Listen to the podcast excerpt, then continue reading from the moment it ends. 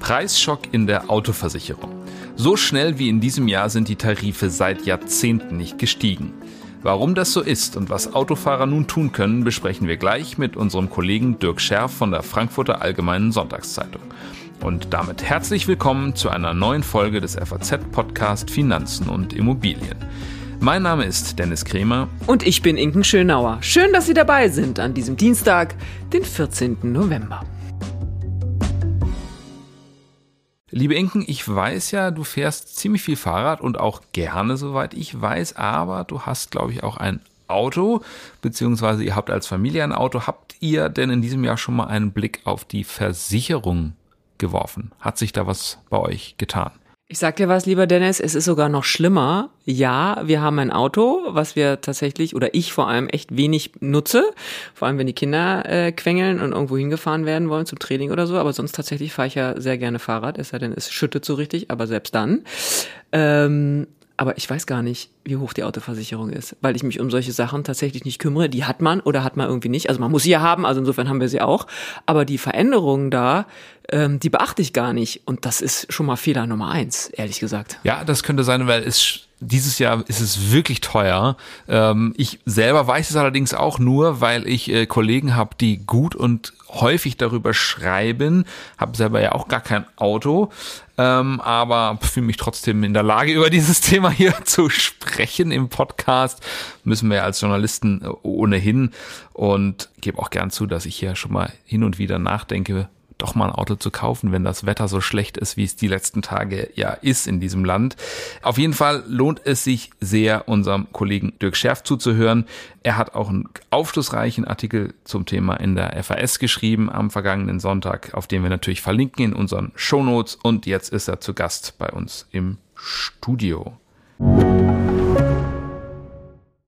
Hallo Dirk, freut mich, dass du mal wieder bei uns im Podcast zu Gast bist. Ja, hallo Dennis. Heute geht's ums Thema Autoversicherung und eine Frage an dich als Experten. Wieso ist das eigentlich immer im November ein Thema? Wenn man länger Journalist ist, hat man das mitbekommen, dass es im November sich immer diese Frage stellt, wie geht's weiter mit der Autoversicherung?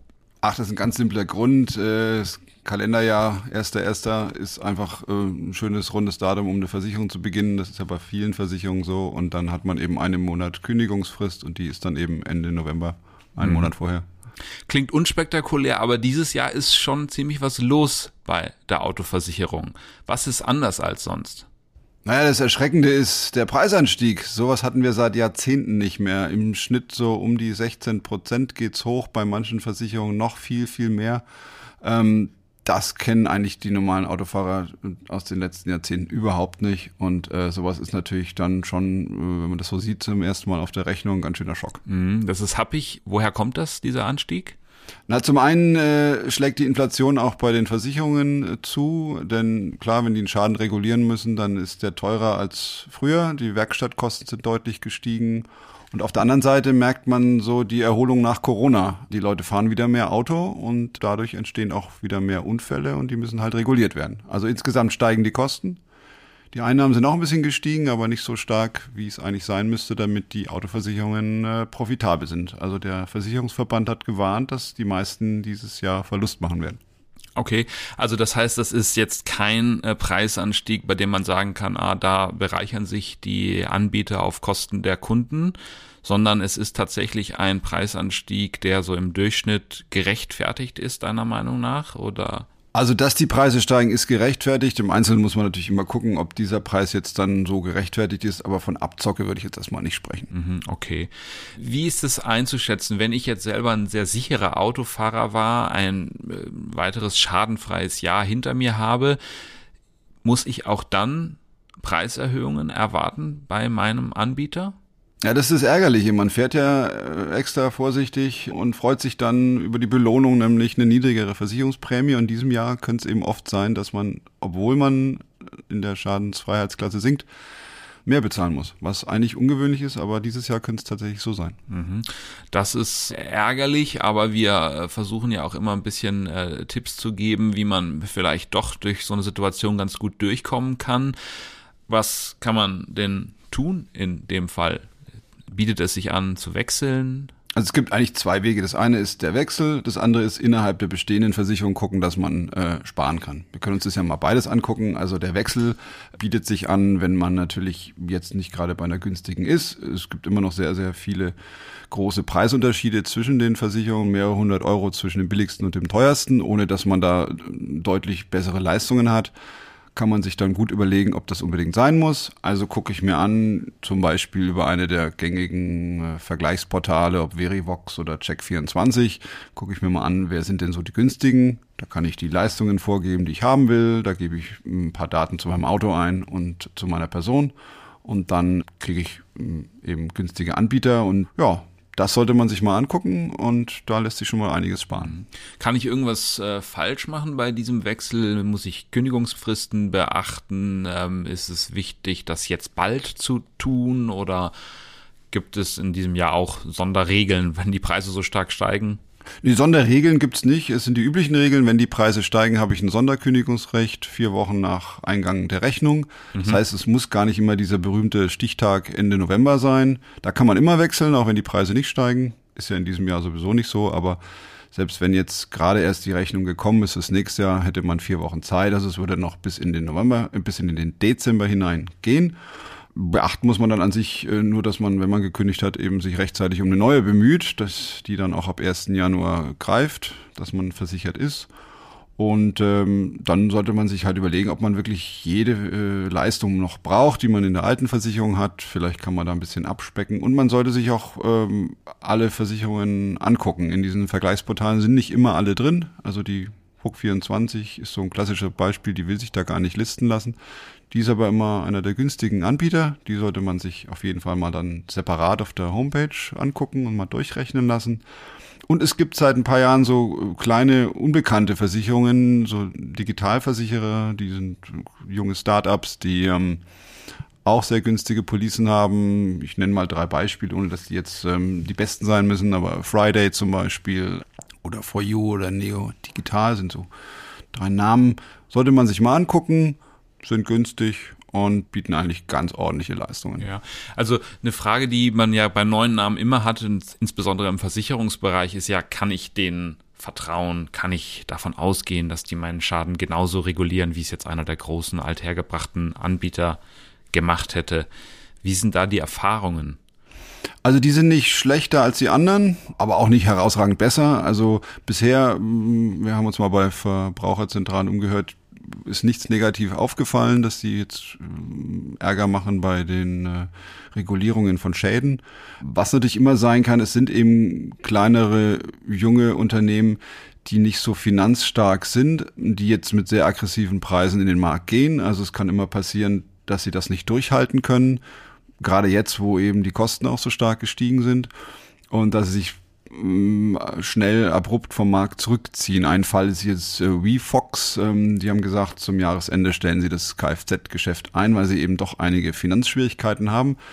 Sie sind jetzt nicht insolvent, aber man merkt, äh, die können das nicht durchhalten und dann ist der Kunde natürlich erstmal ein bisschen äh, in, in, in Schwierigkeiten, weil ja. er äh, eben seine alte Versicherung abgeben muss wollte ich gerade sagen, was das ist natürlich, es klingt jetzt nicht nach einem besonders äh, angenehmen Fall, oder? Dann bin ich dann der Gelackmeierte und, und stehe da ohne Versicherung oder wie wird in so einem Fall gehandelt? Also in dem Fall haben die Versicherten Glück, weil eben das Unternehmen noch nicht pleite ist. Also wird dieser Versichertenstamm einfach an eine andere Versicherung äh, weitergeleitet. Da gibt's Gespräche zwischen VFox und anderen Anbietern. Schlimmer ist es natürlich, wenn tatsächlich eine Pleite ansteht und man gerade mitten in der Regulierung von zum Schaden ist, dann hat man eventuell Pech gehabt, dass die Versicherung gar nicht mehr bezahlen kann und man bleibt auf dem Schaden sitzen, also auf seinem eigenen Schaden die, die, die Schäden des Gegners werden bestenfalls dann noch über die sogenannte Verkehrsopferhilfe geregelt.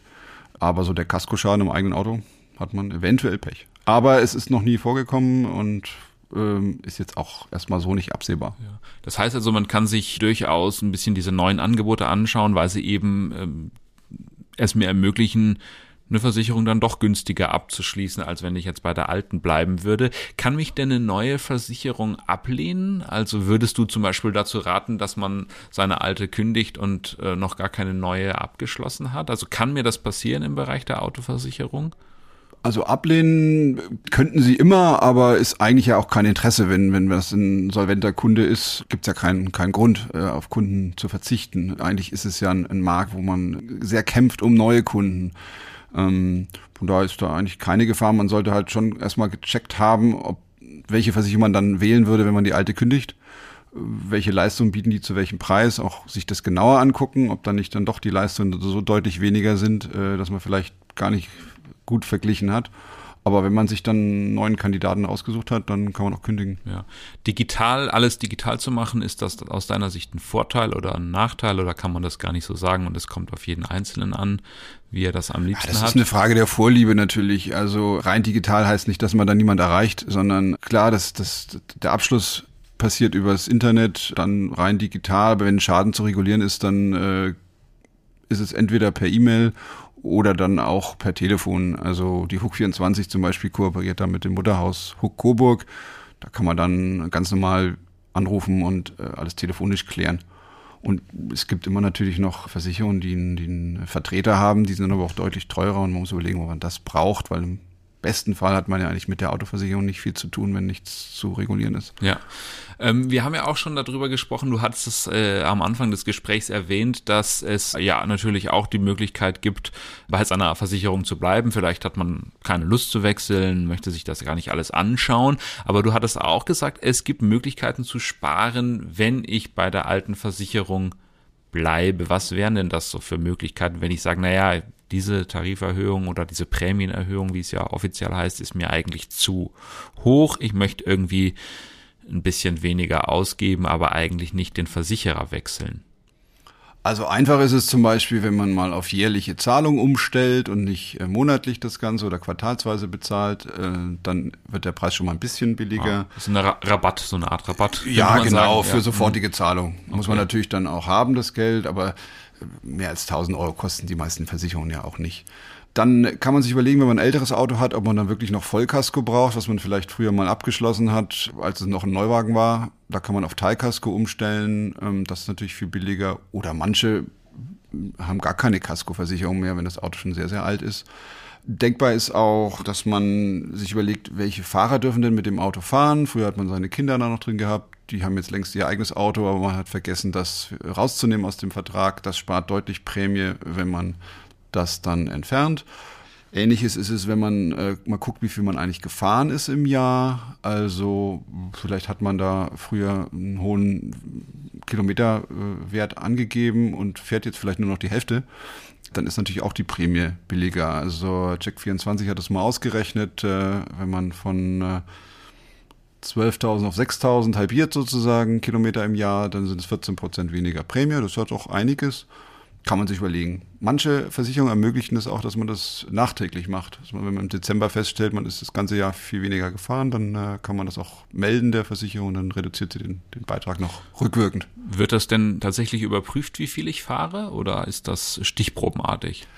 Es wird nicht direkt überprüft. Es könnte dann auffallen, wenn mal ein Schaden entsteht, dann muss man natürlich in der Werkstatt zum Beispiel einen Kilometerstadt angeben. Und wenn der so überhaupt nicht mit dem übereinstimmt, was man da mal angegeben hat, dann äh, kann man im schlimmsten Fall den Versicherungsschutz verlieren. Also mhm. da sollte man äh, doch ein bisschen ehrlich bleiben.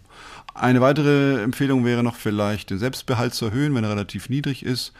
Das spart natürlich auch Prämie und wenn man ein sicherer Fahrer ist und so ein Schaden ganz selten passiert, dann kann man im Notfall vielleicht auch eine höhere Selbstbeteiligung tragen. Du bist selbst auch Autofahrer. Guckst du, wechselst du dieses Jahr? Oder schaust du zumindest rein? Ich habe im letzten Jahr gewechselt und habe jetzt mal natürlich sofort verglichen, ob es dieses Jahr anders ist. Bei diesen Preiserhöhungen, die auch ich äh, gesehen habe auf meiner Rechnung, habe ich erstmal geschluckt und gedacht, okay, ich guck mal, ob es was Billigeres gibt, aber festgestellt, ich bin schon bei einem günstigen und äh, könnte nur ein paar wenige Euro sparen. Da habe ich mir das dann gespart, aber ich werde im nächsten Jahr wieder gucken. Lieber Dirk, vielen Dank für deinen Besuch heute bei uns im Studio. Ja, bitteschön. Dennis, was nimmst du jetzt aus dem Gespräch mit Dirk mit? Sehr interessant fand ich zu lernen, dass die Versicherungswelt gar nicht mehr so verstaubt ist, wie ich mir die vorgestellt habe. Es gibt immer mehr digitale Angebote, die man auch mal in den Blick nehmen sollte, durchaus mit einer gewissen kritischen Distanz, aber da gibt es durchaus einige, mit denen man sich beschäftigen sollte. Was hat dich besonders interessiert? Ich finde auf alle Fälle, dass der Podcast schon dazu beigetragen hat, dass ich mich überhaupt ein bisschen intensiver mit diesem Thema äh, mal beschäftige. Versicherungen gibt's ja auch für, für andere Dinge, die man so hat und im Häkchen im Abo sozusagen bestellt. Einfach mal ein bisschen auf Vorlage gehen was kann man ändern, wodurch kann man sparen. Manche Sachen kann man abbestellen auch mal, wenn ich so an Spotify oder auch mal Netflix oder so denke. Also das ist dann relativ einfach. Aber auch bei sowas wie Versicherungen, die man ja nun mal hat, kann man einfach sparen. Und zum Beispiel in diesem Fall, und das fand ich einen wirklich wertvollen Tipp, auf jährliche Zahlungsweise umzustellen, statt monatlich zu zahlen. Das ist ja nun echt keine große Sache, sind ein paar Minuten, die man sich damit beschäftigt äh, und gut ist. Aber einfach mal ein bisschen bewusster mit solchen Sachen umgehen, ein bisschen weniger Ignoranz, auch beim Thema Versicherungen. Und dann sind wir auch schon wieder bei unserem Ding der Woche. Dennis, ich gebe zu, bei dir bin ich auch immer so ein bisschen vorbereitet auf was Kulturelles. Was hast du uns heute mitgebracht? Ja, ja, ich weiß. Äh, heute allerdings geht's mal einfach nur um einen ETF. Dennis, da muss man ja sagen, entweder Kultur oder ETF, oder? Also unser, unser Mann fürs Grobe, was ETF angeht. Wunderportfolio? Nee, heute mal nicht. Äh, heute ähm, mal was ganz anderes. Es geht um den iShares Global Clean Energy. Oh. Wer kennt ihn nicht? Ja, wirklich. Jeden Tag eine gute Tat, oder? Wenn ich den kaufe, dann bin ich irgendwie fein raus. Klingt sehr sauber, sehr grün, alles mega. Ja, nee, es war tatsächlich ein sehr, sehr äh, beliebter Fonds, sind äh, mehrere Milliarden drin. Und meine Kollegin Sarah Huema hat mich darauf aufmerksam gemacht, dass das ein sehr, sehr äh, beliebter Fonds ist bei jungen Leuten. Vor allen Dingen hat auch ein sehr lesenswertes Stück dazu geschrieben äh, in der letzten FAS. Dieser Fonds wurde auch sehr stark von Influencern äh, ja, beworben, gehypt. Die haben gesagt, nehmt das doch mal als Gelegenheit, kauft ihn euch. Das ist ein nachhaltiger ETF, der ist grün, der ist gut für die Umwelt und ihr könnt auch noch damit Geld verdienen. Ich finde, du sagst das schon ein bisschen so, als kann da nicht viel Gutes bei dran sein oder als wäre es irgendwie so ein bisschen dodgy. Liege ich richtig? Ja, es ist nicht so wirklich gut gegangen, diese Geschichte. Liegt halt natürlich daran, dass das ein sehr konzentrierter Fonds ist, das also im Prinzip eine Wette vor allen Dingen auf amerikanische Unternehmen äh, der erneuerbaren Energie, vor allem Solarunternehmen dazu kann man stehen, wie man will erstmal, aber die haben wirklich zuletzt sehr, sehr, sehr stark gelitten, ähm, hatten hohe Materialkosten, die steigenden Zinsen waren für die auch nicht so gut, weil sie sich teilweise auch verschulden mussten. Und die äh, jungen Leute, von denen wir da hören in dem in Text und äh, von denen wir wissen, die haben, die sehr viele haben 2021 gekauft, das war ein Jahr des Hypes dieser grünen Energie. Und das war vielleicht nicht so klug, genau zu diesem Moment einzusteigen muss auf alle Fälle sagen, das Thema Marketing ist bei diesem Thema echt ein großes, ne? Wie häufig wir auch über dieses Thema Greenwashing auch in der Zeitung schon geschrieben haben. Hier im Podcast haben wir auch schon ein paar Mal drüber geredet. Also da ist die Linie mitunter wirklich sehr fein, wenn das auch so überschritten wird. Da ist auch noch nicht ganz klar, muss man auch ehrlicherweise sagen, ist nicht alles kriminell, aber es ist auch noch nicht ganz klar, wo die Grenzen da verlaufen. Also dieses ganze Thema Grün, die, die EU-Regulierung mit Taxonomie, das ist echt ein so dickes Brett.